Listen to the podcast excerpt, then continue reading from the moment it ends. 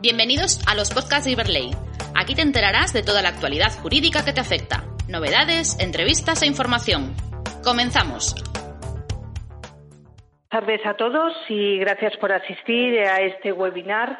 Mi nombre es Silvia Logmao y soy la responsable del Departamento de Información del Editorial Colex. Eh, vamos a tratar en esta conferencia eh, las responsabilidades derivadas de una negligencia médica. La conferencia constará de dos bloques, la exposición del ponente y una segunda, una vez que finalice la exposición, abriremos un turno de preguntas.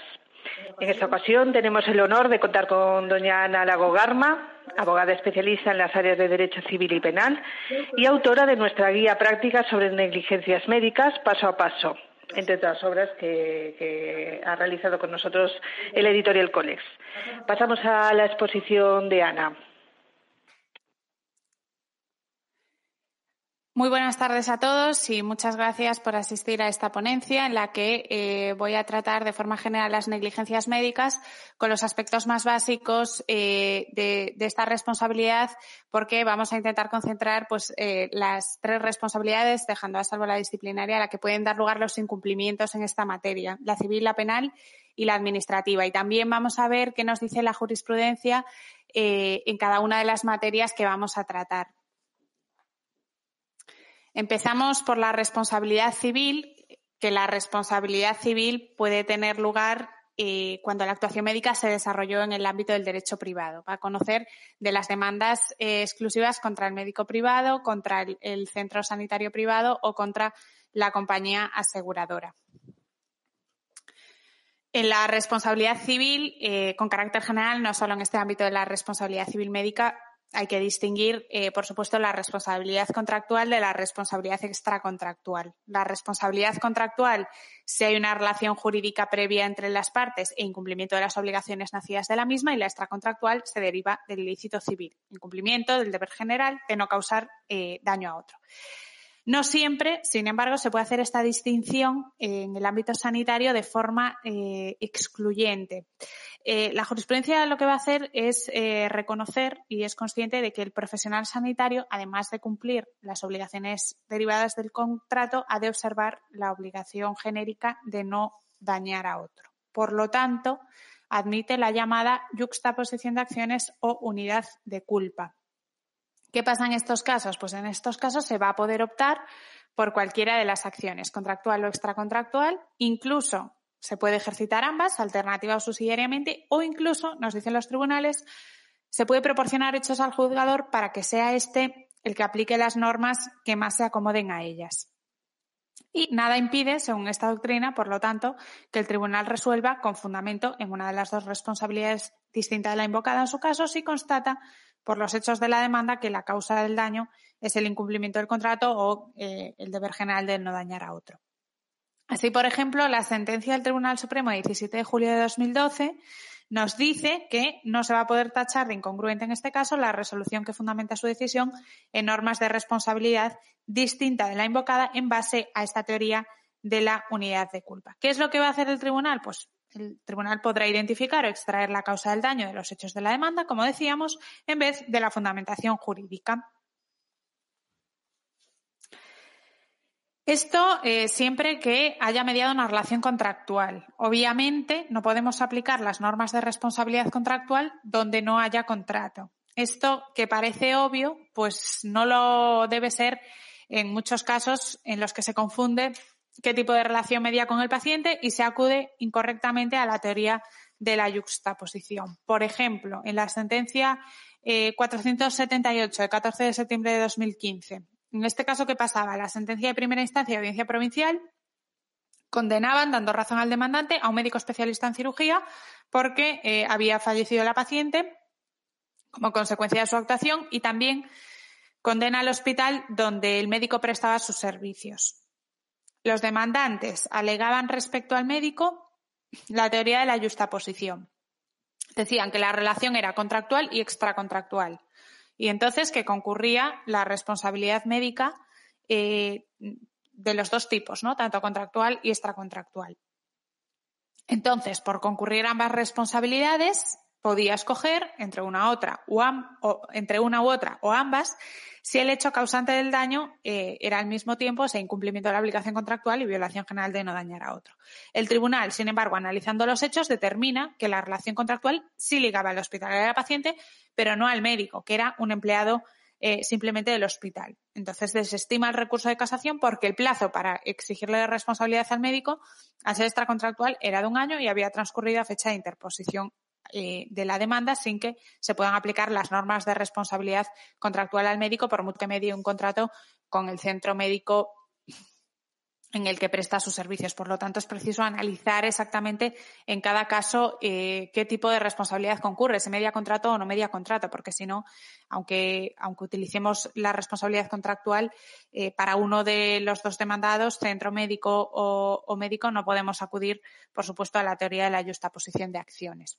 En cuanto al procedimiento, no plantea mayor problemática, será verbal u ordinario en función de la cuantía que se reclame como indemnización. Sí que nos vamos a centrar un poco más en el plazo y en la prueba pericial.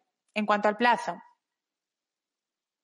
depende si es responsabilidad contractual, tendremos que acuadrar el artículo 1954 del Código Civil, tendremos cinco años, o si es extracontractual, perdón, responsabilidad contractual, eh, cinco años del 1954, o responsabilidad extracontractual de un año eh, según el artículo 1968 del Código Civil.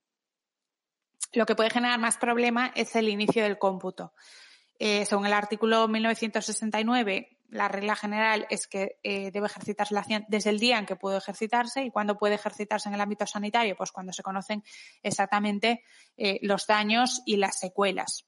Normalmente cuando le dan el alta al paciente, nos dicen las sentencias. Pero en algunos casos no puede concretarse con exactitud en un momento inicial. Entonces, lo que hace la jurisprudencia es distinguir en este punto los daños eh, continuados y los daños permanentes. Como veremos, es la misma distinción que se va a hacer en el ámbito de la responsabilidad administrativa y, por tanto, ya dejamos explicada en este punto.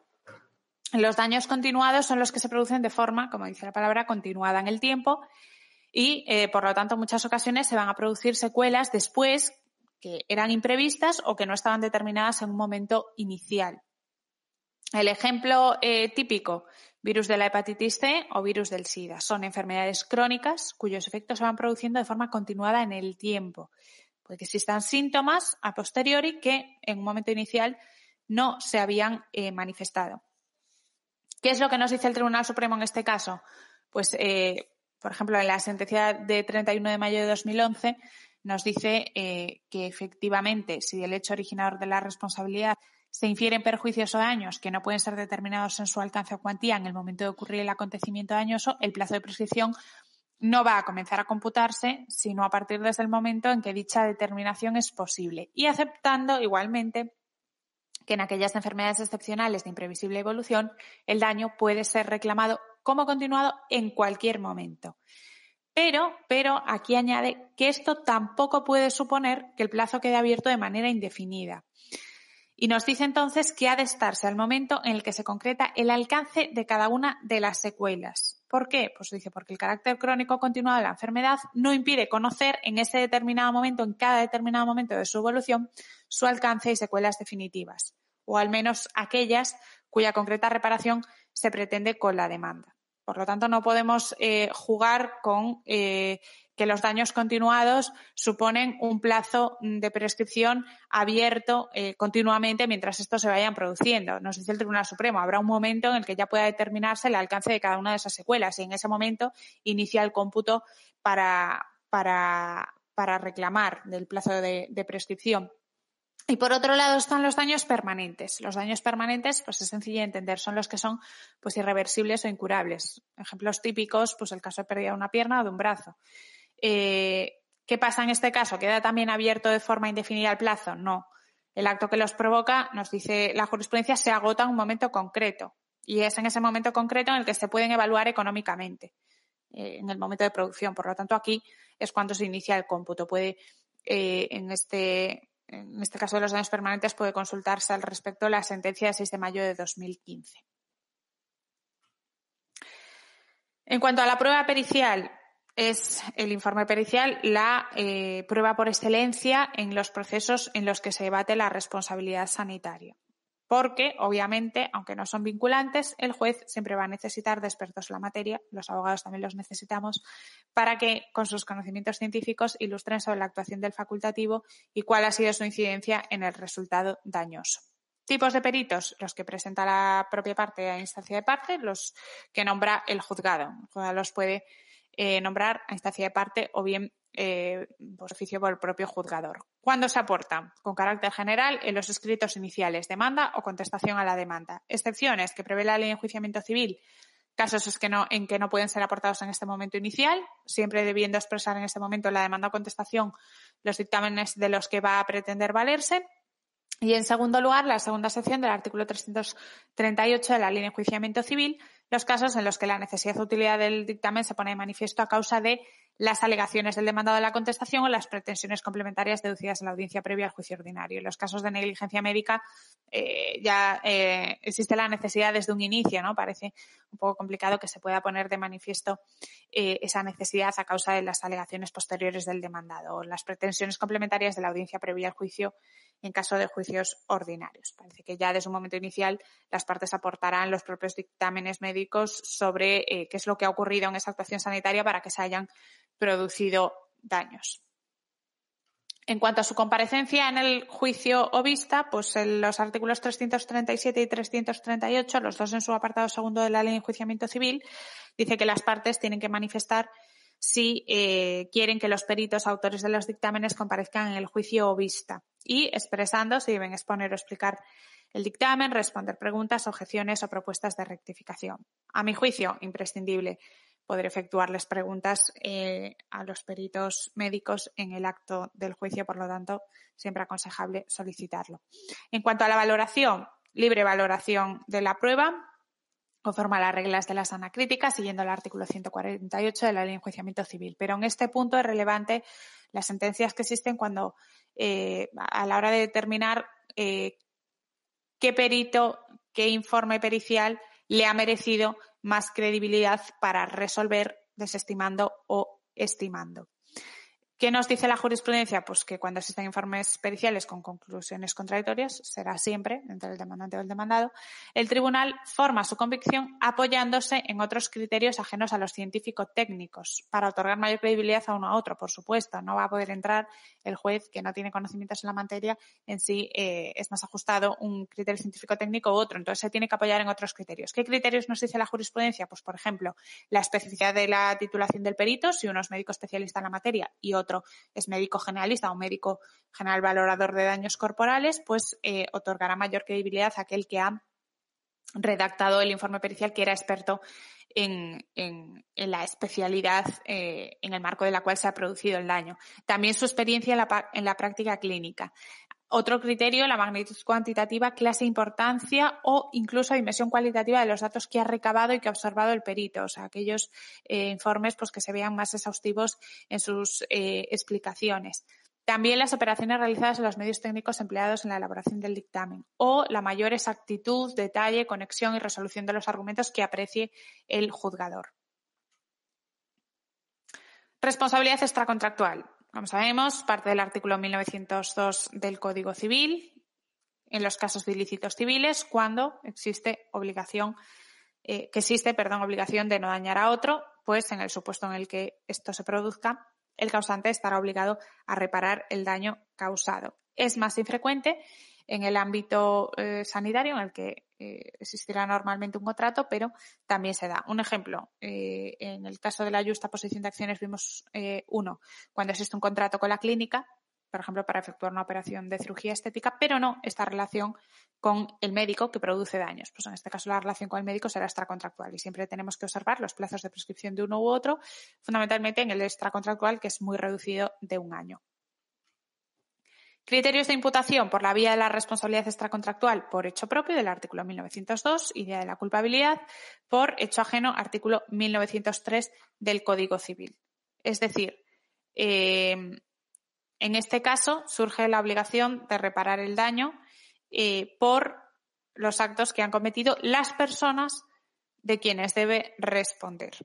Esta responsabilidad eh, se suele imputar a los centros médicos o veremos a las compañías aseguradoras por la llamada culpa ineligiendo o invigilando, es decir, por no elegir adecuadamente al médico que debe de prestar servicios sanitarios o no, o no vigilarlo de forma correcta. En este caso, si causa una lesión al perjudicado, surge este tipo de responsabilidad. Pero aquí no desaparece, insiste en ello la jurisprudencia, el principio culpabilístico. Solo cuando hay culpa en los dependientes va a surgir la responsabilidad del principal. También según el Tribunal Supremo, por ejemplo, podemos observarlo así en la sentencia número 405 de 8 de mayo de 1999 es una responsabilidad directa, no subsidiaria, porque se deriva del incumplimiento de los deberes impuestos, dice, por las relaciones de convivencia social de vigilar a las personas que están bajo la dependencia de otros y emplear la debida cautela en la elección de servidores. Por tanto, por vigilar, por elegir. Pero también incluye el Tribunal Supremo otro supuesto, el que nace la responsabilidad por hecho ajeno de 1903, cuando se acredita de forma clara la escasez de medios, es decir, cuando en el centro médico faltan los elementos adecuados para la sanidad. En todos estos casos, responder eh, por hecho ajeno frente al causante faculta a quien eh, ha satisfecho la indemnización a repetir contra el profesional en aplicación del artículo 1904 del Código Civil.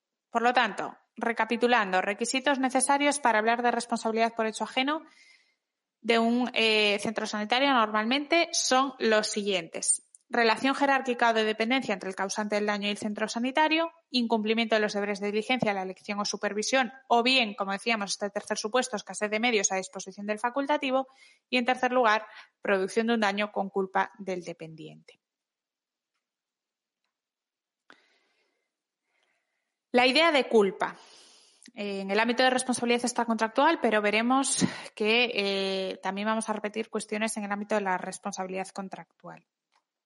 Aquí hay que distinguir la obligación de medios de la obligación de resultados. En la obligación de medios no se compromete la responsabilidad del profesional médico a no ser que el demandante pruebe su culpa. En las obligaciones de resultado sí existe responsabilidad del médico por el mero hecho de no obtener ese resultado perseguido, sin que sea preciso probar ninguna culpa. De tal forma que se presume esta culpa de quien estaba obligado a lograr un resultado si no consigue probar la existencia de caso fortuito o fuerza mayor. Esta es la distinción genérica de obligación de medios y obligación de, resultados. ¿Qué pasa en el ámbito de la responsabilidad del profesional médico, pues que según pacífica y reiterada jurisprudencia, y salvo alguna excepción en los llamados, en los casos llamados de medicina satisfactiva, es una obligación de medios. Esto es, el médico debe de poner a disposición del paciente los medios adecuados para su curación conforme a la Lex Artis, que veremos ahora lo que es, pero no se compromete a alcanzar un resultado concreto. ¿Cuál es el fundamento de esta obligación de médicos, eh, de medios, perdón, en el ámbito sanitario? Pues la consideración de que estos actúan sobre las personas, esto lo repite reiteradas sentencias, que personas que pueden tener o no alteraciones de la salud y que la intervención médica, por lo tanto, está siempre sujeta al componente aleatorio propio de, de la salud, pudiendo deberse los riesgos o complicaciones que puedan surgir pues no siempre a la actuación del sanitario, sino a simples alteraciones biológicas del paciente. Como nos recuerda, por citar algún fundamento de la sentencia 330-2015 de 17 de junio, la seguridad de un resultado no es posible, pues todos los individuos, no todos los individuos reaccionan de igual manera ante los tratamientos de que dispone la medicina actual. Como decíamos en este punto, es necesario distinguir, como ha hecho tradicionalmente la jurisprudencia, la medicina curativa, también llamada necesaria o asistencial, de la eh, llamada medicina satisfactiva. La medicina curativa, necesaria y asistencial, viene determinada, como dice el propio nombre que acabamos de decir, por su necesidad. Esto es, por estrictos motivos de salud. La segunda, sin embargo, la medicina satisfactiva o medicina voluntaria, el paciente acude para mejorar normalmente algún aspecto físico estético o para la transformación de una actividad eh, biológica. Ejemplo típico, operaciones de cirugía estética. Entonces, tradicionalmente estas se distinguían porque la primera suponía una obligación de medios y la segunda de resultados. Es decir, se respondía eh, por el mero hecho de no haberlo obtenido, el, que era, el resultado que era perseguido por el paciente. Pero en la actualidad, sin embargo, esto se ha superado y es doctrina reiterada del Tribunal Supremo que con carácter general los actos de medicina voluntaria satisfactiva no comportan por sí mismos tampoco la garantía del resultado perseguido. Aunque siempre matizando que debe atenderse al caso concreto, pues puede existir por parte del médico el aseguramiento del eh, resultado del paciente en algunos casos. Aunque incluso los tribunales en estos eh, supuestos mantienen en numerosas resoluciones que se trata siempre y en todos los casos de una obligación de medios, aunque sí eh, intensificada o acentuada. Por lo tanto, estos casos, a mí en medicina, en responsabilidad sobre medicina, mm, no me gusta hacer formulaciones genéricas y, también eh, lo dice así el Tribunal Supremo, ¿no? que no se pueden aplicar doctrinas sobre medicina curativa satisfactiva o distinción entre obligación de medio y resultado eh, respondiendo eh, con respuestas absolutas, porque hay que analizar siempre cada caso y circunstancias que concurren, ¿no? Siempre caben matices. Y las singularidades y particularidades de cada paciente, de cada actuación médica, de cada supuesto, pues influyen de manera decisiva la determinación de la regla aplicable y de la responsabilidad consiguiente. ¿Cómo incide la Ley eh, General de Defensa de Consumidores y Usuarios en el ámbito de la responsabilidad médica? Eh, bueno, como ya vimos, la responsabilidad médica está basada en la idea de culpa, eh, de forma que no se aplica una responsabilidad objetiva por el mero hecho de haberse causado un daño. Pero esta conceptualización de responsabilidad médica eh, basada en la idea de culpa dista mucho de la responsabilidad que está regulada en la normativa de protección de consumidores y usuarios.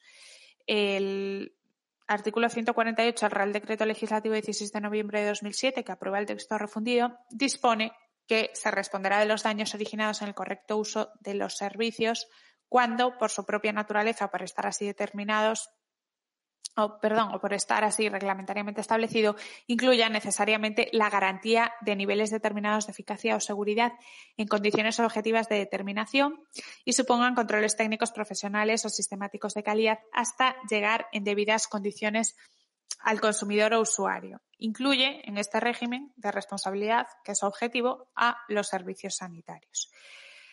Bien, pues el Tribunal Supremo ha dicho, en cuanto a la aplicación de este régimen en el ámbito de, la responsabilidad eh, médica, que no se va a aplicar a los médicos en cuanto tal. Este régimen de responsabilidad del artículo 148, que es objetivo, solamente se aplica en relación con los aspectos organizativos o de prestación de servicios sanitarios ajenos a la actividad médica propiamente dicha. O sea, siempre debe de basarse esta responsabilidad en los aspectos funcionales del servicio sanitario, no a daños imputables directamente a los actos médicos. Y eh, nos dice el Supremo que aun en estos casos de responsabilidad objetiva es necesario, por supuesto, acreditar un daño perjuicio al consumidor o destinatario final en directa relación de causalidad con la conducta que se imputa a la gente.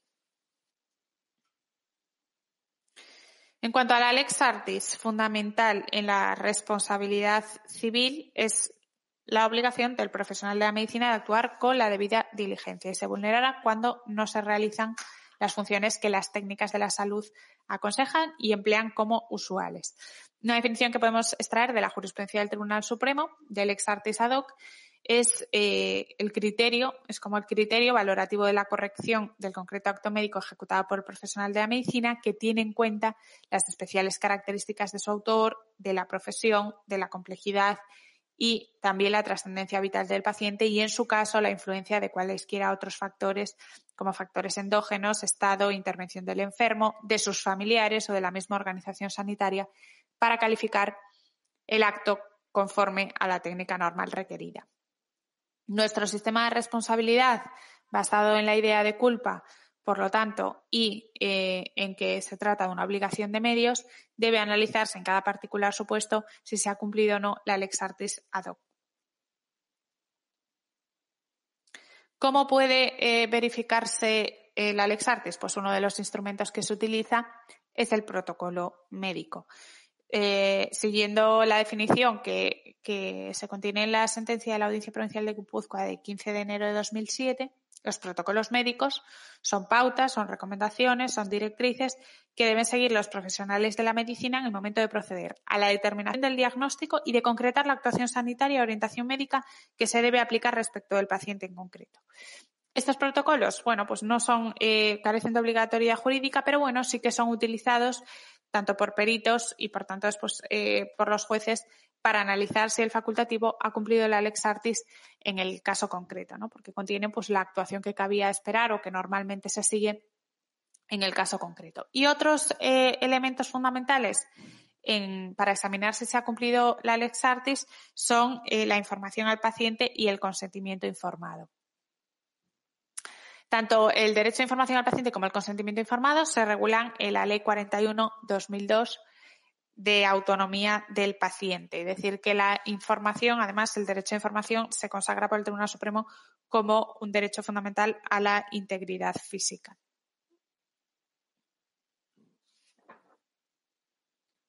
Como decíamos, eh, se puede ver en esa diapositiva, la información al paciente se regula en concreto en el artículo 4 y el consentimiento informado en el artículo 8. ¿Qué nos dice el Tribunal Supremo sobre el incumplimiento del deber de información y de consentimiento informado? Pues que eh, es un eh, presupuesto, otorgar información y recabar ese consentimiento es un presupuesto eh, y elemento esencial de la Lex Artis. Por lo tanto, constituye una exigencia ética y además legalmente exigible a los miembros de la profesión médica.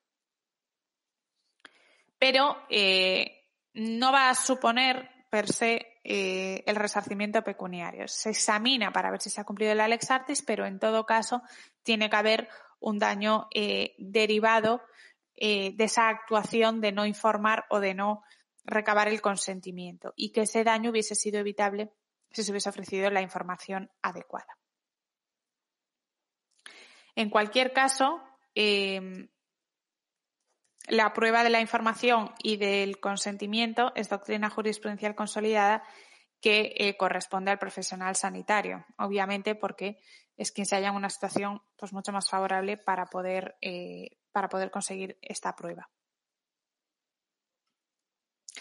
El daño y el nexo causal, obviamente, como en todo, en toda acción sobre responsabilidad, sobre responsabilidad médica, perdón, sobre responsabilidad extracontractual y también en responsabilidad médica, se debe de acreditar el daño, daño que debe ser real, efectivo y no eh, hipotético futuro y que además debe ser evaluable económicamente y eh, probar el nexo de causalidad. El daño debe de ser consecuencia directa de la actuación del profesional sanitario.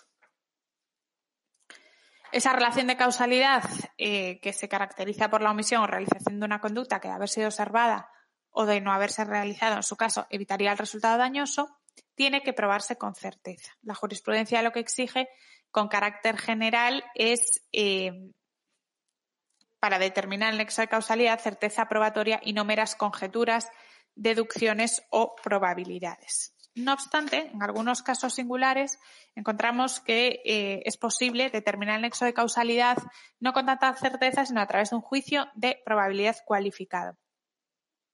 El juicio de probabilidad supone, eh, siguiendo la definición que dio eh, la, Audiencia Provincial de Zaragoza, en la sentencia de 15 de junio de 2006, que la determinación del nexo causal se inspirará en las conductas o circunstancias que el buen sentido señale en cada caso como índice de responsabilidad, dentro del infinito eh, encadenamiento de causas y efectos que pueden suceder. Entonces, siempre se exige la certeza, pero en algunos casos pues, se puede acudir a este juicio de probabilidad cualificada. La carga de la prueba con carácter general del nexo causal siempre recae sobre el demandante, eh, pero veremos eh, algunas excepciones, ¿no? Por ejemplo, eh, en el caso del daño desproporcionado. El daño desproporcionado se define como aquel suceso no previsto ni explicable en la actuación profesional médica y en este caso, eh, según reiterada doctrina, obliga al profesional médico a acreditar las circunstancias en que se produjo por el principio de facilidad probatoria y proximidad probatoria. ¿Por qué? Porque em, se trata de un daño que normalmente, con una actuación eh, normal, no hubiese tenido lugar. Por lo tanto, eh, corresponderá al médico probar por qué se ha producido y si, él tiene alguna intervención o si su intervención ha sido decisiva para que esto tuviese eh, lugar. ¿no? Es decir, según la jurisprudencia, el daño desproporcionado descansa la idea de la expresión de la cosa habla por sí mismo, es decir, evidencia de que el evento dañoso se ha producido por una conducta negligente, porque si no, no se explica en el ámbito sanitario cómo ha podido tener lugar. Y otro de los criterios de determinación para, poder eh, definir el nexo causal sería la pérdida de oportunidad. La pérdida de oportunidad se puede definir como la probabilidad de haber obtenido un resultado diferente al que hubo si el médico o el centro hubiesen actuado de otro modo. Entonces, en estos casos, eh, lo que se hace es permitir que haya una respuesta indemnizatoria cuando no quiebra la lex artis exactamente, pero concurre un daño antijurídico como consecuencia del funcionamiento del servicio médico. Se da en estos supuestos concretos, por lo tanto. Entonces, eh, la pérdida de oportunidad la hay. Eh, la pérdida de oportunidad hay, eh, perdón, como nos dice la sentencia de 27 de septiembre de 2011, cuando hay una cierta pérdida de alternativa de tratamiento, por ejemplo porque dice que esta pérdida se asemeja en cierto modo al daño moral y eh, es este el concepto indemnizable. Dice en esa sentencia que se, se, puede afirmar en ese caso concreto que la actuación médica privó al paciente de determinadas expectativas de curación que en todo caso deben de ser determinadas. Otro, otro ejemplo, en la sentencia de la Audiencia Provincial de Asturias de 28 de mayo de 2010 eh, se declara que eh, que no es el obrar negligente el médico el que causó la enfermedad, pero eh, sí minoró las posibilidades de curación. Por lo tanto, determina una pérdida de oportunidad para eh, la víctima. En el supuesto de la Audiencia Provincial de Asturias de esta sentencia, concluía que no puede establecerse un nexo causal preciso y directo entre el retraso del paciente al hospital y el fallecimiento que finalmente se produjo, pero sí entre el retraso y la imposibilidad de conocer con seguridad cuál habría sido el desenlace de no haber tenido lugar. Por lo tanto, indemniza por la pérdida de oportunidad. Otro eh, caso en el que se valora la pérdida de oportunidad en la sentencia de la Audiencia Provincial de Badajoz de 7 de febrero de 2005, en el supuesto en el que se había realizado, eh, no se había realizado una mamografía a tiempo. Y esto lo que dice es que privó a la paciente de oportunidades o expectativas de éxito ya que dice es evidente que cuanto antes se detecte el cáncer o menos avanzado sea en su desarrollo, existen más posibilidades en un tratamiento menos agresivo para la salud del paciente. Es decir, en estos dos supuestos eh, analizados, claramente nexo de causalidad entre eh, retraso en la, en la mm, actuación médica por llevar tarde al paciente al hospital y fallecimiento, no. Entre la falta de realización de una mamografía y el cáncer de mama, no, pero sí que hay una pérdida de oportunidad porque de haber hecho esas dos actuaciones a tiempo, tanto eh, llevar antes al hospital al paciente como haber realizado la mamografía, pues eh, el paciente quizá hubiese tenido otro resultado distinto al fallecimiento en el primer caso, distinto a un cáncer avanzado en el segundo. Otro de los temas que es necesario tratar en el ámbito de la responsabilidad civil sería el supuesto de responsabilidad sanitaria por productos defectuosos. En primer lugar, hay que ver qué es un producto defectuoso. La definición nos la da el Real Decreto de 16 de octubre de 2009 por el que se regulan los productos sanitarios. Una vez que sabemos que es un producto sanitario, hay que acudir a la regulación contemplada en la legislación de consumidores y usuarios para ver qué es un producto defectuoso. En este caso, el artículo 137 nos dice que se entenderá por producto defectuoso aquel que no ofrezca la seguridad que cabría legítimamente esperar, teniendo en cuenta todas las circunstancias, especialmente su presentación, el uso razonablemente previsible del mismo y el momento de su puesta a circulación. En caso de que se produzca un daño por este eh, carácter de defectuoso, surge la responsabilidad proclamada en el artículo 135 de la Ley General eh, de Defensa de Consumidores y Usuarios, en virtud del cual los productores son los responsables de los daños causados por los defectos de los productos que fabriquen o importen. En este caso, es el perjudicado el que debe probar el defecto, el daño y la relación de causalidad entre ambos, como nos dice el artículo 139. También tiene que tenerse en cuenta las causas de exoneración de responsabilidad que se regulan en, la ley, que por razones de brevedad, porque todavía tenemos que analizar la responsabilidad administrativa y penal, no vamos a citar ahora. ¿no? Eh, un caso típico de, este sistema de responsabilidad por producto defectuoso lo encontramos en la sentencia del Pleno del Tribunal Supremo de 9 de diciembre de 2010, la sentencia número 545, en el famoso caso de las prótesis PIP. Aquí se extraían tres, dos conclusiones fundamentales.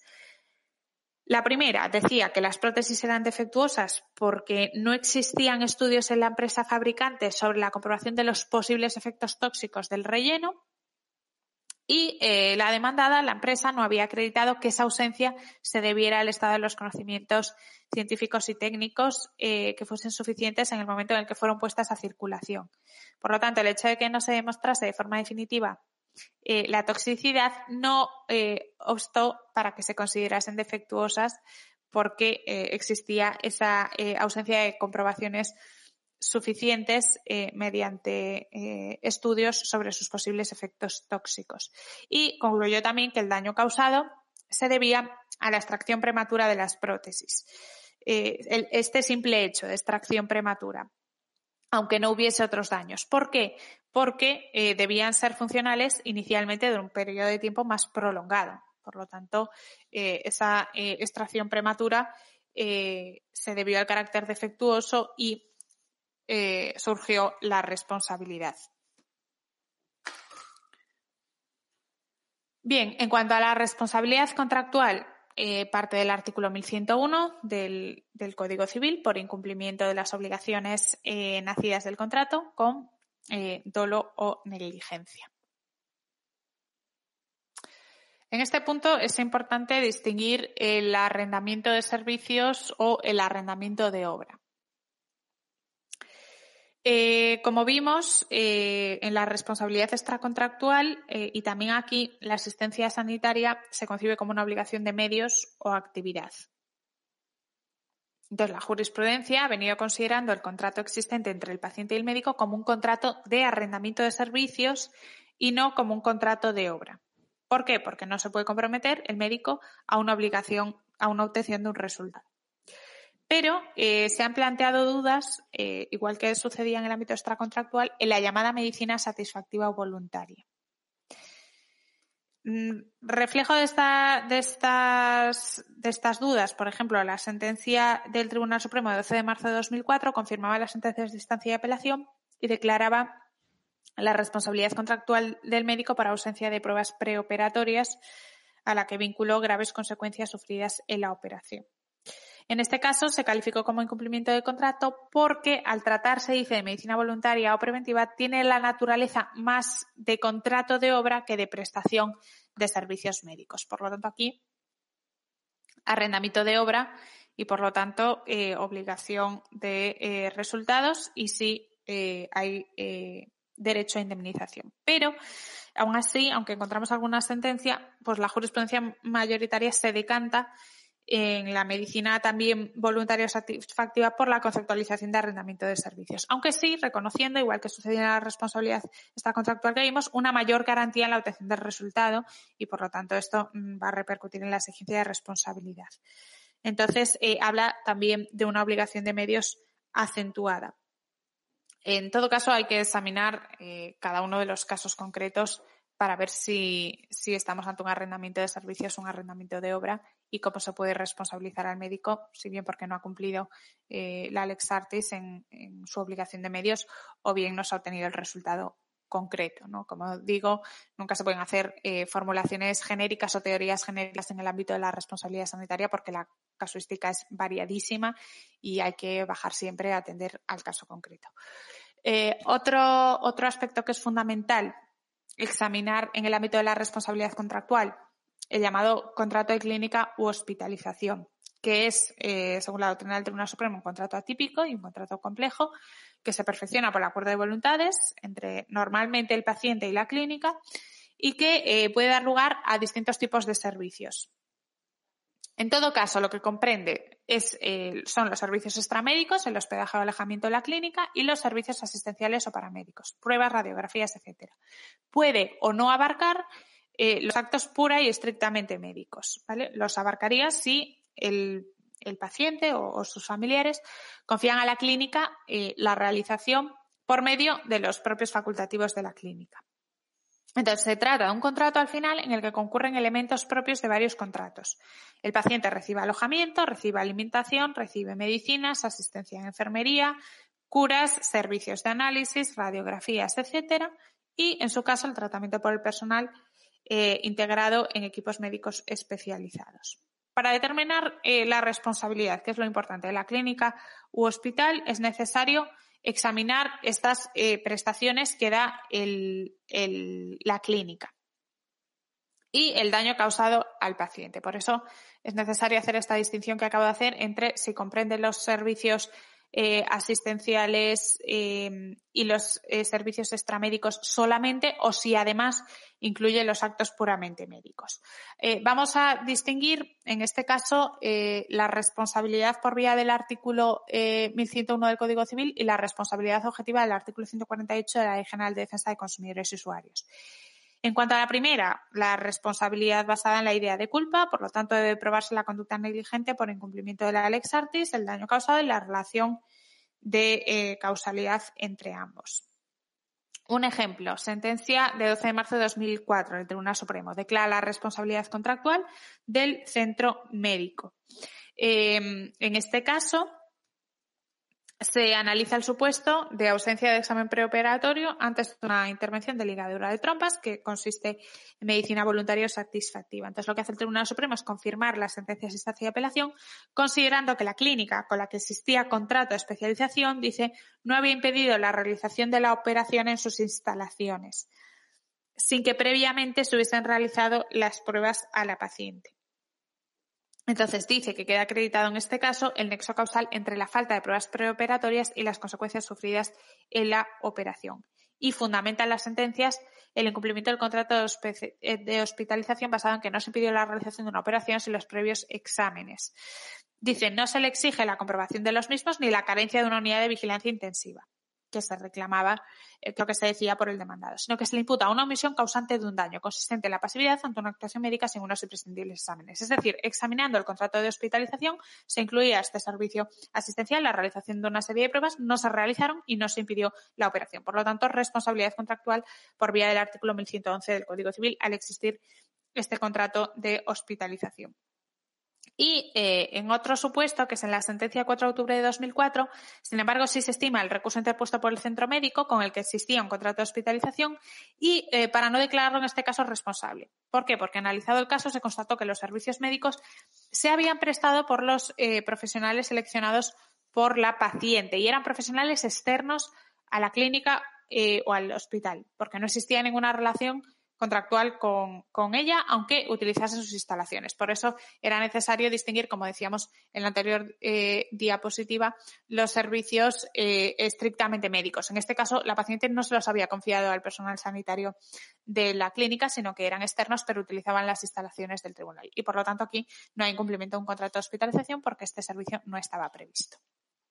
Y el otro tipo de responsabilidad es la objetiva del artículo 148 de la Ley General de Defensa de Consumidores y Usuarios. ¿Cómo pueden responder en este caso eh, los centros sanitarios cuando existe contrato de hospitalización? Pues eh, en este caso van a responder eh, por la vía del artículo 148 porque configura, como decíamos, un régimen especial de responsabilidad para, los servicios sanitarios en los que se les exige la garantía de determinados niveles de eficacia o seguridad. Eh, cuando esos controles fallan o dejan de funcionar, el legislador impone que los riesgos sean asumidos por el servicio sanitario en forma de responsabilidad, en este caso objetiva, de cara al usuario. Los ejemplos más claros de este tipo de responsabilidad eh, los he encontrado pues, en las sentencias que resuelven sobre supuestos de infecciones que provienen de la falta de controles por el centro. Son eh, infecciones que provienen de, esa falta de control, como decía, y no de las actuaciones médicas, por ejemplo, de las intervenciones quirúrgicas que se realizan, porque no conllevan por sí mismas esos, esos riesgos infecciosos.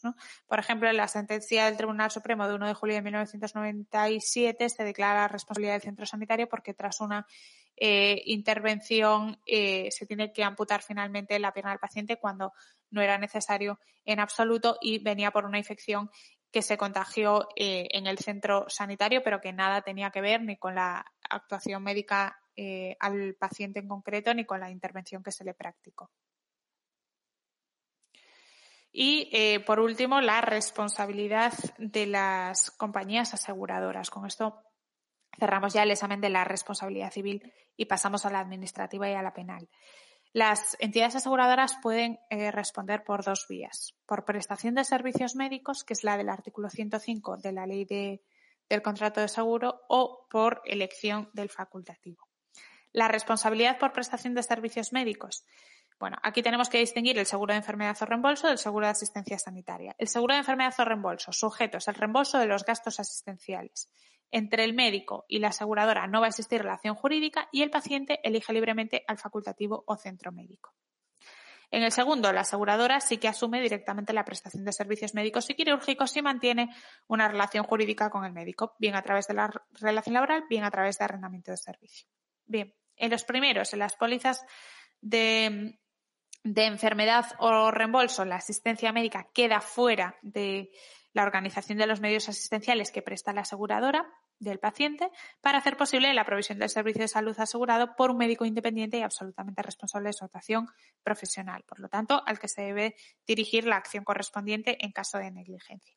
En el segundo, según reiterada jurisprudencia, es la responsabilidad frente eh, a los asegurados de la aseguradora que está basada en que el artículo 105 de la Ley de Contrato de Seguro establece como característica del seguro de asistencia sanitaria frente al seguro de enfermedad o de reembolso la circunstancia de que el asegurador asume directamente la prestación de los servicios médicos o quirúrgicos. Por lo tanto, surge la responsabilidad de la compañía por incumplimiento contractual cuando se produce una defectuosa ejecución de las prestaciones sanitarias por los centros sanitarios, eh, por los centros sanitarios o profesionales como auxiliares de estas. En el caso de que el daño sea causado por profesional sanitario, debe probarse la culpa de esta. En el caso de este, en el caso de que el daño sea causado por aspectos funcionales o organizativos del centro sanitario, surge la responsabilidad objetiva de la Ley General para la Defensa de Consumidores y Usuarios. Responsabilidad por elección del facultativo. La segunda posibilidad para reclamar a las compañías aseguradoras, pues según declara la jurisprudencia, también puede darse la responsabilidad contractual de la compañía aseguradora frente al paciente cuando el facultativo causante del daño está incluido en el cuadro médico de la misma. Se trata en este caso de una responsabilidad eh, por elegir eh, de forma defectuosa al, al profesional. ¿no? La compañía aseguradora tendría la obligación de la elección del facultativo adecuado que se pone o impone en muchos casos al servicio del cliente, quien finalmente resultará defraudado si la asistencia recibida no resulta correcta, causando un daño a su salud. En cualquier caso, si el asegurado ejercita la acción directa contra la compañía aseguradora, ésta tiene derecho a repetir frente al profesional sanitario con fundamento en el artículo 1145 del Código Civil. Así, el Tribunal Supremo pues, mantiene en reiteradas resoluciones que, satisfecho el total de deuda por el deudor solidario, este puede acudir a otro procedimiento posterior en ejercicio de la acción de, reembolso.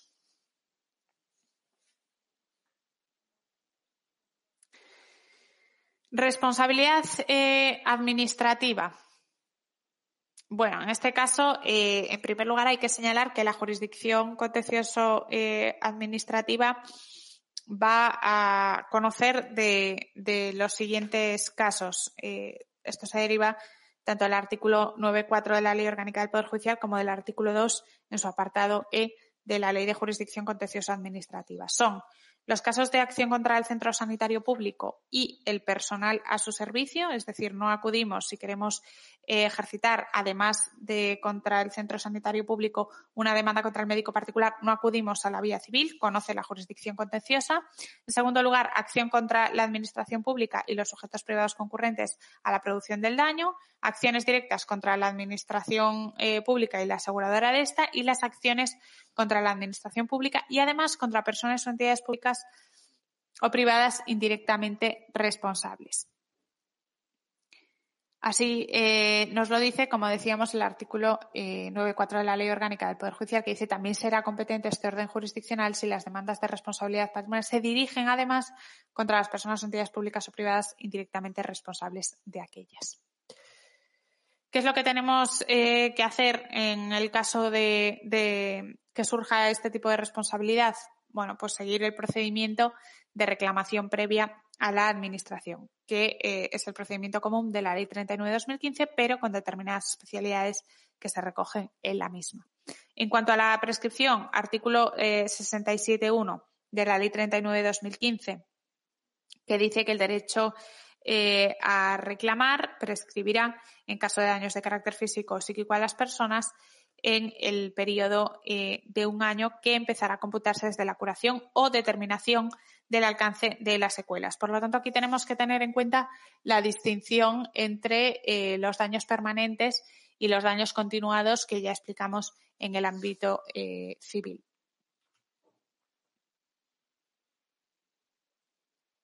En cuanto a la interrupción, se va a interrumpir la prescripción por eh, la reclamación dirigida frente a la Administración, siempre nos dice eh, la jurisprudencia del Supremo que sea idónea, procedente y comporte una manifestación eh, de voluntad de hacer efectiva la responsabilidad patrimonial de la Administración.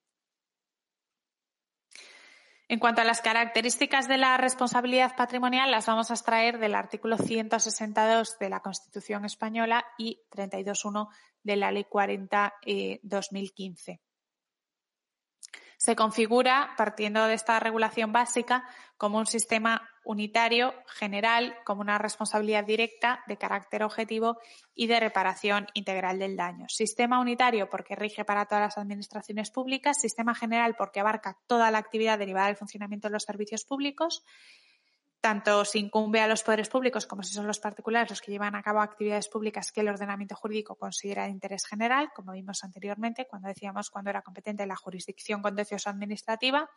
Responsabilidad directa, porque el artículo 36.1 de la Ley 40-2015 dispone que los particulares exigirán directamente a la administración pública correspondiente las indemnizaciones por los daños y perjuicios causados por las autoridades y personal a su servicio. Por lo tanto, el particular no puede dirigirse contra el personal sanitario causante del daño en cuestión, sino que debe de dirigir su reclamación directamente contra la administración de que depende, sin perjuicio de la acción de regreso que ésta después podrá ejercitar contra aquel. Es una responsabilidad de carácter objetivo, en principio, aunque eh, vamos a ver que esto se discute, ajena a la culpa o negligencia del causante del daño, y eh, es una responsabilidad que pretende eh, una reparación integral del daño para eh, poder resarcir la totalidad de los perjuicios causados al paciente y familiares. En cuanto a la responsabilidad objetiva, como he dicho, esto suscita dudas.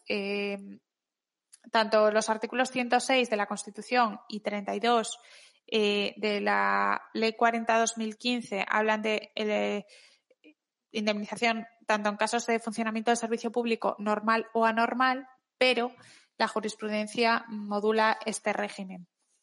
Y lo que suele hacer es aplicar el criterio de la, de la lex artis, ¿no? Eh, la sentencia, por ejemplo, del 9 de marzo de 1998 nos decía que la responsabilidad de la Administración se configura como objetiva, siendo indiferente que la actuación administrativa sea normal o anormal, pero, sin embargo, eh, como decimos, la jurisprudencia del Supremo nos dice que el Instituto de la Responsabilidad Patrimonial de la Administración no debe convertirla en una aseguradora universal de todos los riesgos sociales. Por ejemplo, en la sentencia del 14 de marzo de 2005 nos dice sería manifiestamente absurdo entender esa objetivación siempre que en una clínica gestionada por ella y dependiente de ella falleciese un enfermo. Por lo tanto, con carácter general, la obligación mm, sanitaria se concibe como una obligación de medios y la tendencia actual de los tribunales es reconocer responsabilidad de administración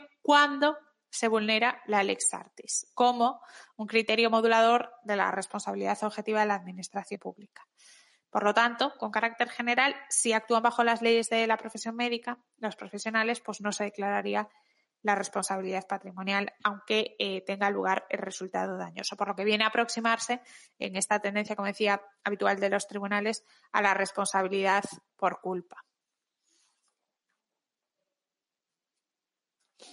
En cuanto a los elementos de la responsabilidad patrimonial de Administración en negligencias médicas como eh, con carácter general, es necesario que exista una acción u omisión producida en el desarrollo de una actividad cuya titularidad corresponde a un ente público. En segundo lugar, lesión o daño que el perjudicado no tenga el deber de soportar. Y en tercer lugar, el nexo de causalidad entre la conducta y el resultado lesivo. En cuanto a la acción o omisión producida en el desarrollo de una actividad eh, cuya titularidad corresponde al ente público, ya hemos visto que puede ser por funcionamiento normal o normal, pero que está modulado por la jurisprudencia. Y por otro lado, aquí debe de hacerse referencia a que eh, esa acción o omisión puede venir del personal al servicio de la Administración, eh, tanto de sus autoridades como del personal al servicio de la Administración. ¿Por qué? Porque, como vimos, era una responsabilidad directa y los particulares van a exigir a la Administración pública eh, correspondiente las indemnizaciones por los daños y perjuicios causados por todo eh, aquel que trabaja a su servicio. Eh, así eh, lo dice el artículo 36 en 2 de la Ley 40-2015, que dice que la Administración correspondiente, cuando hubiera indemnizado a los lesionados, exigirá de oficio la vía administrativa de sus autoridades y demás personal a su servicio la responsabilidad en que hubiese incurrido por dolo, negligencia o, eh, o culpa graves, previa instrucción del correspondiente procedimiento.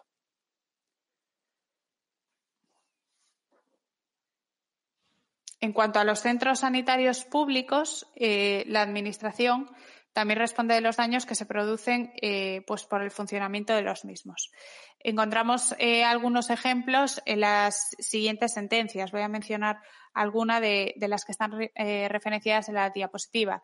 La sentencia de 21 de diciembre de 2015, por ejemplo, confirma la sentencia recurrida y declara que el defectuoso funcionamiento de los servicios sanitarios debido a que el retraso en el diagnóstico se debió a problemas de intercomunicación hospitalaria, dio lugar a un retraso de cinco meses en realizar la prueba correspondiente, que era la que podía haber establecido el verdadero diagnóstico del paciente, por lo que dice la sentencia que en este caso se produjo una pérdida de oportunidad que sí es indemnizable por la Administración o en la sentencia de 20 de septiembre de 2005 también se declara la responsabilidad patrimonial por defectuoso funcionamiento del centro sanitario en un caso en el que el paciente al final resultó aquejado de una tetraplegia eh, tras someterse a una intervención quirúrgica. ¿Qué dice el Tribunal Supremo? Que en este caso no se habían tomado las precauciones y medidas necesarias, que no se agotaron los medios con los que, con los que contaba el hospital para eh, evitar una lesión tan grave como es una tetraplegia y reconocía especialmente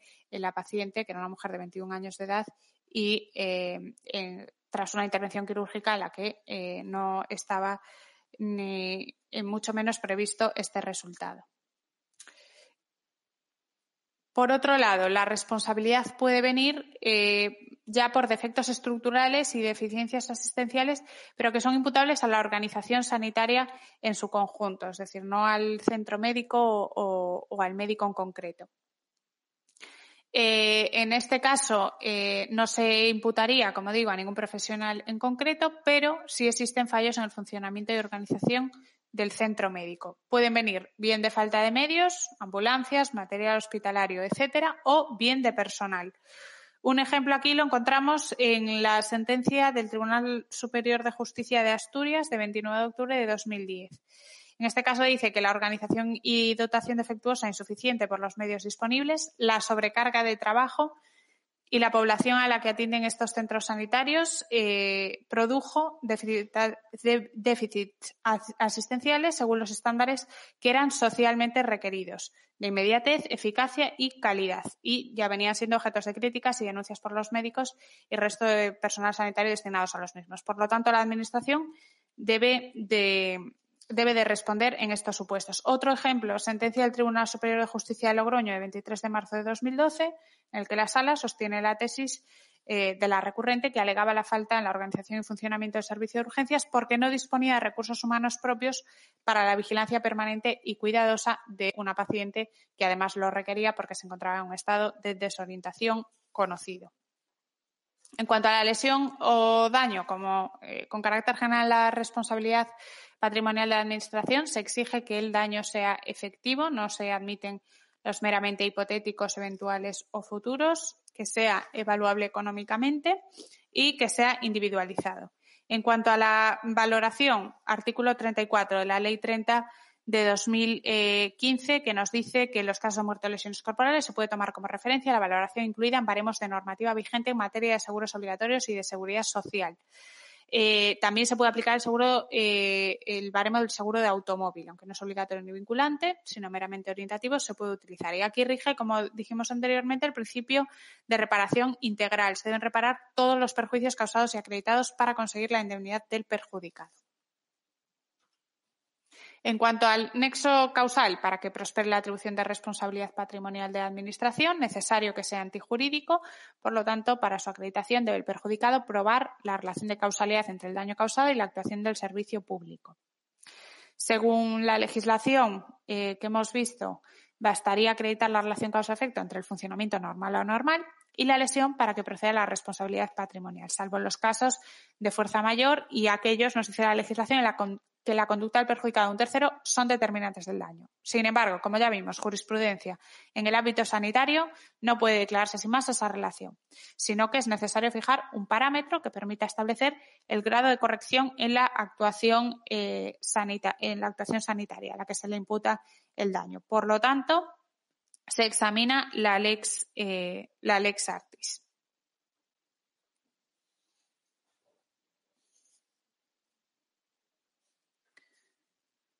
Otras causas de exoneración, además de examinar si la actuación médica se ha ajustado a la lex artis, la fuerza mayor, el estado de los conocimientos de la ciencia o técnica o la actuación del perjudicado o de un tercero. En los casos de fuerza mayor se reconoce en el artículo 32 eh, que no existiría el deber de eh, responder por parte de la, de la Administración. El estado de los conocimientos o la ciencia también se reconoce en el artículo 34.1 de la Ley 40-2015. Eh, a través de esta disposición, lo que se incluye como causa de justificación son los denominados riesgos del progreso que descartarían la antijuricidad de la lesión. Por ejemplo, la aplicación de esta cláusula se utilizó por los tribunales cuando se enjuiciaban los supuestos del contagio del virus de SIDA o hepatitis C mediante transfusiones de sangre eh, contaminada antes de descubrirse estos y los marcadores para detectarlos. Lo que consideraba el Tribunal Supremo en aquel momento es que resultaba imposible, según el estado de la ciencia y la técnica, conocer al momento de la transfusión si la sangre estaba contaminada por el virus. Y por último, la actuación del perjudicado de un tercero. También en el artículo 32 de la Ley 40 se excepciona la responsabilidad patrimonial eh, de la Administración siempre que esa conducta del perjudicado del tercero sea la única determinante del daño producido, aunque hubiese sido incorrecto el eh, funcionamiento del servicio público. Según eh, reiterada jurisprudencia, por lo tanto, la intervención del perjudicado sí que tendría que revestir suficiente intensidad para resultar determinante del resultado lesivo. Por ejemplo, casos bastante frecuentes en los que se da la ruptura del nexo de causalidad eh, son los casos de pacientes ingresados en centros sanitarios por eh, intentos de suicidio. En este caso, eh, por ejemplo, sentencia de 5 de febrero de 2007. Un paciente ingresado en centro sanitario por, por estos intentos de suicidio consigue desatar la sujeción mecánica colocada por el profesional sanitario para evitarlo dice la sentencia que estaríamos eh, ante una voluntad social tan relevante que se rompe el nexo de causalidad y hace a la propia paciente responsable de sus actos porque eh, ha superado por la fuerza los mecanismos que sí estaban establecidos para eh, evitar esos intentos. Es discutible y se discuten muchas sentencias, pero em, bueno, pues esta sentencia vemos un ejemplo en el que sí sucede. Jurisdicción penal. El derecho penal, como sabemos, se, configura sobre la base del principio de intervención mínima y de última ratio. Por lo tanto, a la jurisdicción penal lo que le va a corresponder es conocer conductas que están tipificadas como delitos según el Código Penal, que se ha eh, configurado ya conforme a este principio de intervención mínima, y siempre que la reparación de los bienes jurídicos lesionados no pueda obtenerse en otras eh, jurisdicciones.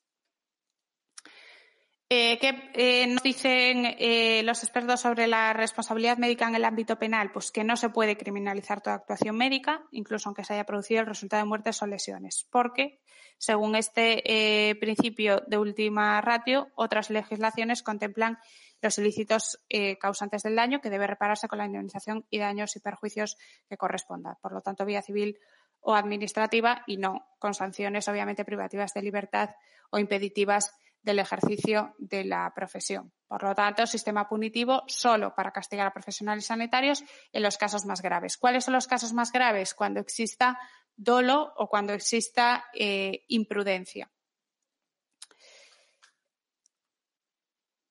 Después haremos referencia al dolo a la imprudencia cuando examinemos, eh, cuando examinemos la culpabilidad. Pero para centrar el tema, conducta penalmente relevante, eh, es necesario que exista una acción u omisión que manifieste un resultado que sea el resultado dañoso, bien muerte, bien lesiones, y que exista relación eh, de causalidad entre ambos elementos. También es posible la comisión por omisión que se prevé en el artículo 11 del Código Penal. Y un ejemplo, el ejemplo más claro, lo encontramos en el artículo 196 del Código Penal, que eh, castiga el delito de omisión del deber del socorro, eh, imponiendo penas al profesional que estando obligado deniegue la asistencia sanitaria o abandone servicios sanitarios, siempre que de estas conductas se derivase un riesgo grave para la salud de las personas. Nexo eh, causal, como decíamos, necesario que se produzca entre la acción y el resultado y la doctrina lo que hizo en torno al nexo causal es formular distintas teorías. Se distinguen las naturalistas y las correctoras. En una concepción puramente naturalista basta relación entre acción y resultado dañoso para hablar de causalidad, pero la doctrina científica y la jurisprudencia, sin embargo, establecen eh, mecanismos correctores a través de teorías como la de causalidad adecuada, relevancia típica o imputación eh, objetiva. La que sigue eh, más frecuentemente la jurisprudencia, la teoría de la imputación objetiva. Eh, es la que usa el Tribunal Supremo para explicar la relación que debe existir y que reemplaza la teoría de la causalidad sobre bases exclusivamente naturales. Conforme a esta teoría, comprobada la necesaria causalidad natural, la imputación del resultado requiere verificar dos presupuestos esenciales. Si la acción del autor crea un peligro jurídicamente desaprobado para la producción del resultado y si el resultado producido por dicha acción es la realización del mismo peligro jurídicamente desaprobado creado por la acción. Un ejemplo, en el auto de la Audiencia Provincial de Barcelona, de 9 de octubre de 2012, se hace una distinción eh, de la aplicación de la imputación objetiva según se trata de conductas activas u omisivas. En las conductas activas dice el riesgo no permitido generado por la conducta es el que se materializa en el resultado y en las omisivas debe valorarse si la conducta omisiva habría evitado eh, con una probabilidad eh, de certeza absoluta el menoscabo al bien jurídico protegido.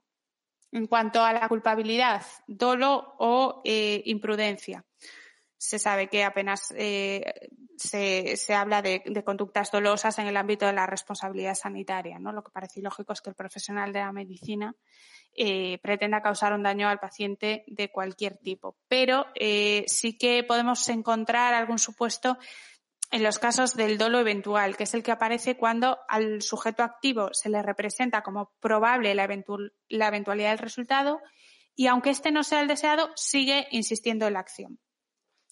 Eh, dentro de la casuística encontramos el caso paradigmático, el caso Maeso, que, eh, en relación con el dolo eventual pues eh, sí que merece una especial consideración. Es en la sentencia de 17 de febrero de 2009, la sentencia número 173 en la que se condenaba precisamente al doctor Maeso por un delito de lesiones cometido por dolo eventual tras transmitir a 275 pacientes el virus de la hepatitis C.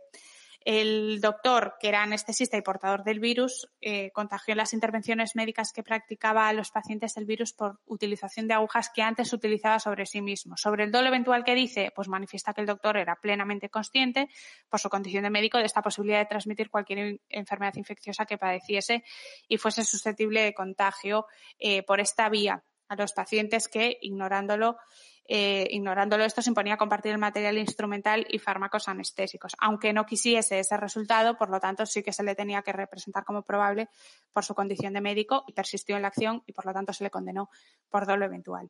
Y después estaría la imprudencia. La imprudencia, como sabemos, es la conducta voluntaria pero no es maliciosa en el que se infringe el deber objetivo de cuidado y produce un resultado lesivo que no es querido, pero sí que es previsible o eh, evitable.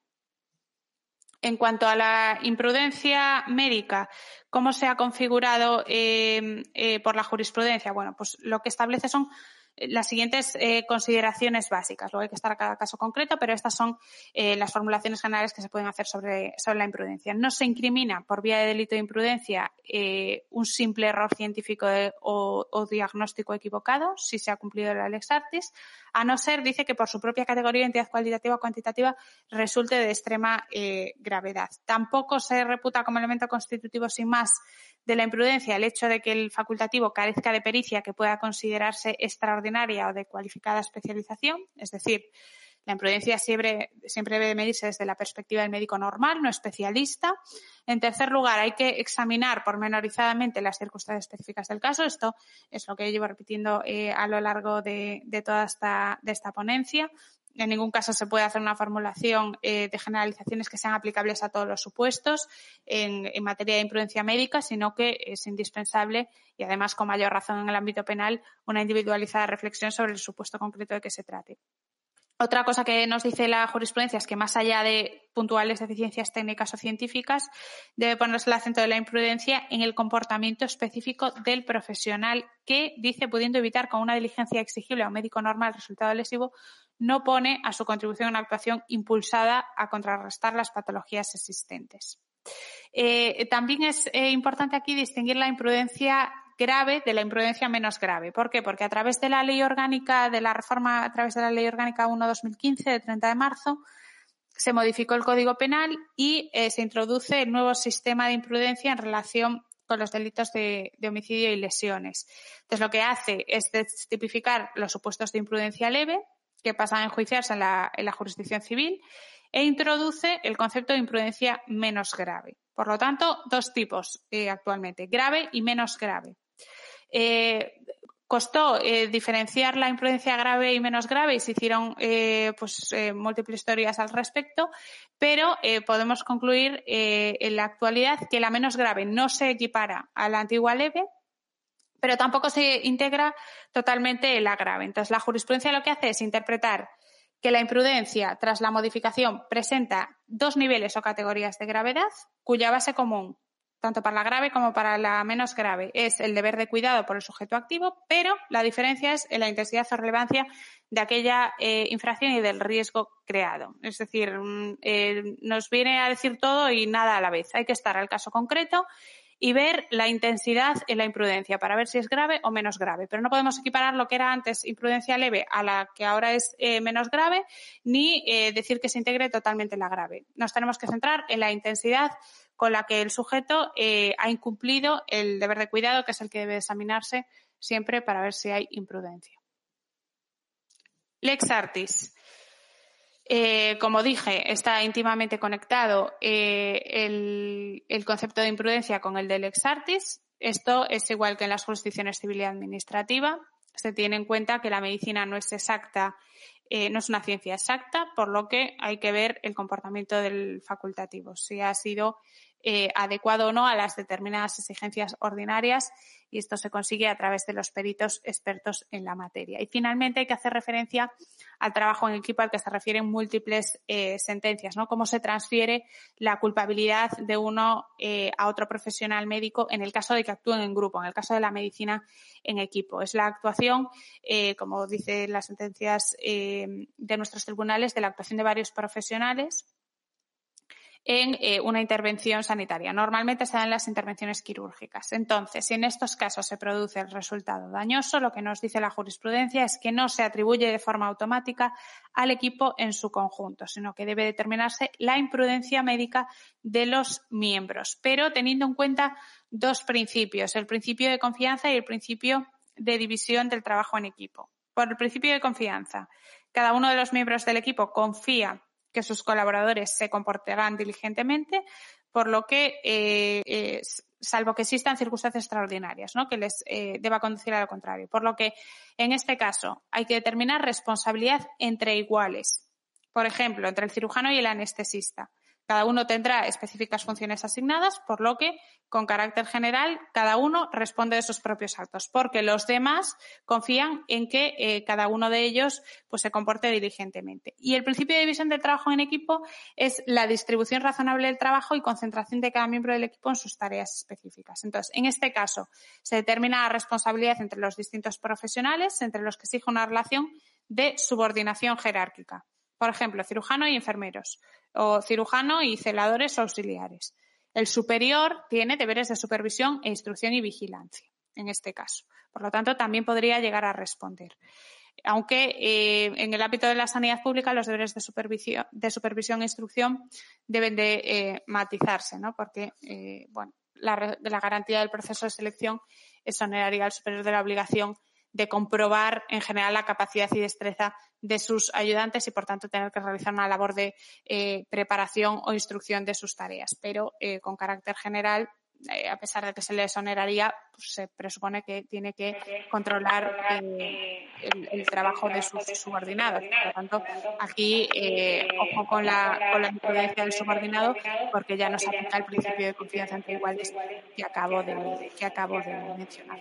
Y esto es todo. espero haber podido resumir de forma adecuada y que les haya resultado ilustrativa toda la responsabilidad civil, penal y administrativa y quedo a disposición para eh, las preguntas que quieran, quieran realizarme sobre, sobre la exposición.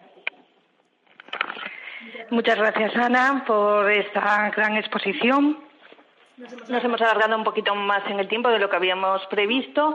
Eh, vamos a entrar ahora en el turno de preguntas, como bien comentó la, la, conferenciante, para intentar contestar a las máximas preguntas posibles. Entonces, permítame un segundito. Vamos a entrar a ver si realizan alguna, alguna pregunta. Vamos a entrar a ver. Pregunta Lucía.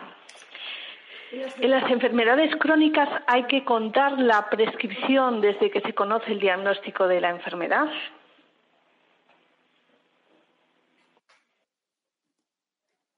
Eh, bien, pues eh, no, no es eh, desde el diagnóstico de la enfermedad exactamente. Como dije en el momento de distinguir los daños continuados y los daños permanentes a efecto del cómputo, para el plazo de prescripción.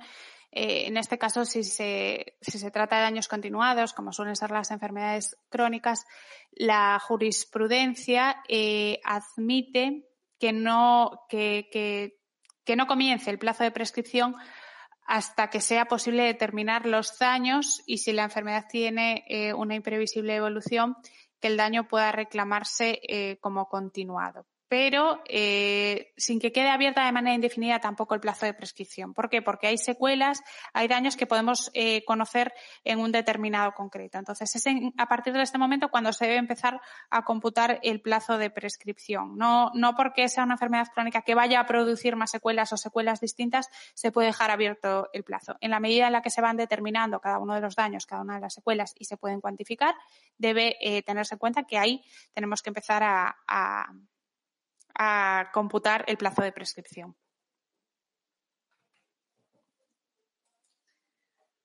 Mm, pregunta Sandra García, ¿qué consecuencias tiene no informar al paciente o no pedir consentimiento informado? Bien, esta, eh, las consecuencias generales no las, no las hemos visto, no las he tratado. Eh, en cualquier caso, eh, el deber de informar y el deber de recabar el consentimiento informado están regulados en la Ley de Autonomía del Paciente, en el artículo 8 y, si no recuerdo mal, en el artículo 4. Y esta ley tiene, eh, dispone eh, que hay un régimen sancionador propio que nos remite a la Ley General de, Sanidad. Eh, pero sin perjuicio siempre de la responsabilidad civil o penal. Entonces, puede constituir eh, una, una infracción administrativa que será castigada y en el caso de que exista eh, algún daño resarcible en la vía civil o un delito, pues se puede acudir, por supuesto, también a la vía civil o penal. Pero tiene que producirse ese daño consecuencia de, la falta de haber informado del consentimiento informado. Por ejemplo, como vimos en los casos de pérdida de oportunidad, no se le informaba bien al paciente, al final se producía un daño, entonces se ve que hay una pérdida de oportunidad porque igual de haberse informado de esos riesgos no se hubiese sometido a la intervención. Pero en ningún caso por sí solo falta de informar, falta de consentimiento informado da lugar a la responsabilidad civil o penal si no se produce el daño y no se acredita el nexo causal.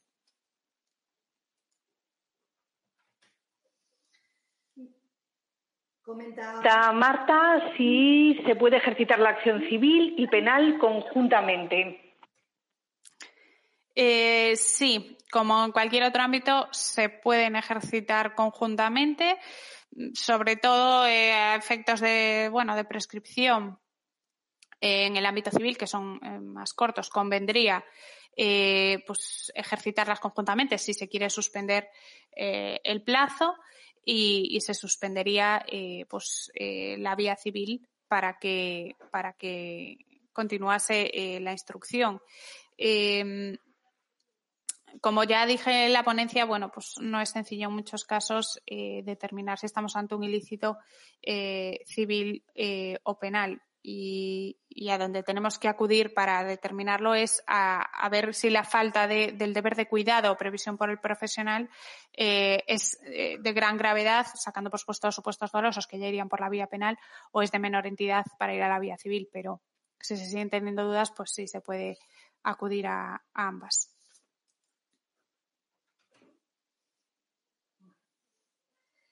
Comenta Elena si es competente en algún caso en la jurisdicción social.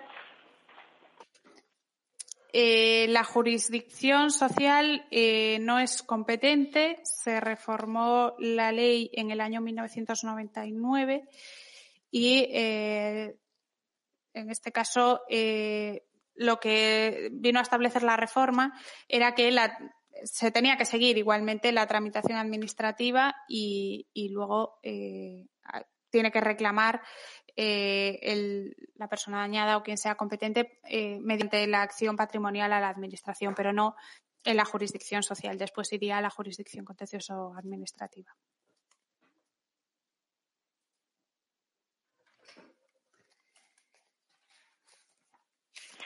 Nos pregunta Miguel si eh, la acción civil interrumpe el plazo de prescripción de la administrativa.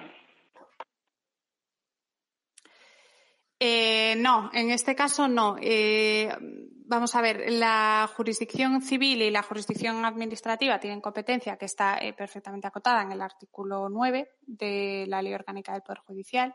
Si se plantearon dudas eh, ya hace bastantes años en lo que se conocía como el peregrinaje de jurisdicciones, porque muchas veces se acudía a la vía civil para eh, demandar al médico particular y después eh, se acudía a la jurisdicción contenciosa para reclamar los daños ante la administración de la que dependía el médico, pero esto quedó más o menos claro a partir de la reforma que creo que fue, si no recuerdo mal, en el año 2003. Entonces, eh, lo que dice eh, la jurisprudencia ahora es que estando tan claro eh, a quién corresponde la jurisdicción civil y, qué materias corresponden a la jurisdicción administrativa, la acción civil no tiene efectos interruptivos. Y además, como dije, la jurisprudencia dice que la prescripción solo se interrumpe por reclamación dirigida necesariamente frente a la administración pública y siempre que sea idónea, procedente y eh, comporta una manifestación de voluntad de hacer efectiva la responsabilidad patrimonial de la Administración. ¿no? Esto es lo que dice la jurisprudencia. Por lo tanto, eh, eh, tiene que ser una acción dirigida a la Administración y que manifieste la voluntad de, demandar a la Administración. Por ejemplo, existía una sentencia que no comenté anteriormente que es eh, una sentencia del Tribunal Supremo que, impedía eh, que las declaraciones de incapacidad ante la seguridad social eh, pudiesen interrumpir pudiesen interrumpir el plazo de prescripción para acudir a la vía administrativa, a la vía contenciosa. Por lo tanto, no, o sea, la acción civil no es adecuada si nos hemos confundido y luego queremos rectificar a, acudir a la vía contenciosa administrativa, no es idónea para interrumpir el plazo de prescripción.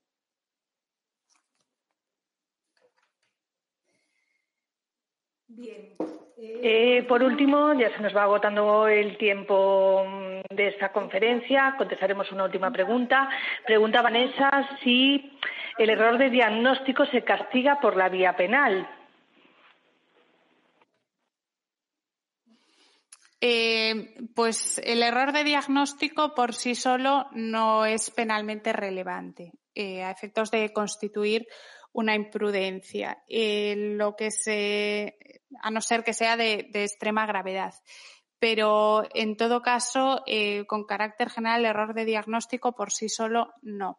Habría que eh, ver si es eso, de, extrema gravedad, constituyendo un supuesto de imprudencia grave eh, o menos grave y en esos casos sí que se podría acudir a ver si si reviste algún, eh, si reviste los caracteres ¿no? de alguno de los delitos que pueden cometer los profesionales médicos. Pero a priori, eh, por sí solo, eh, el error de diagnóstico, yo creo que no se puede concluir que sea, que sea penalmente relevante, a no ser que sea de una gravedad extrema. muchas gracias, Ana. Eh, hemos eh, finalizado ya el tiempo de esta conferencia. Eh, agradecerles a ustedes su asistencia a este evento. Si desean ampliar más información, recuerden que pueden adquirir la guía práctica sobre negligencias médicas paso a paso, precisamente con la colaboración de, Ana en nuestra web de Coles. Como digo, agradecerles de nuevo su asistencia, confiamos que haya sido de su interés y esperamos volver a contar con su asistencia en futuros webinars que desde la editorial ya estamos poniendo en marcha. Les mantenemos informados. Eh, le recordamos además a los suscriptores de Iberley que dispondrán de esta conferencia en su zona privada de la web eh, de forma gratuita si bien a la finalización de esta exposición le remitiremos a todos ustedes, eh, sean clientes o no de Iberley, un mail con la documentación en este formato, en PDF. Eh, gracias por su asistencia y hasta el próximo evento. Un saludo. Gracias por haber llegado hasta aquí. Esperamos que la información te haya sido útil. Suscríbete y nos escuchamos en el próximo podcast.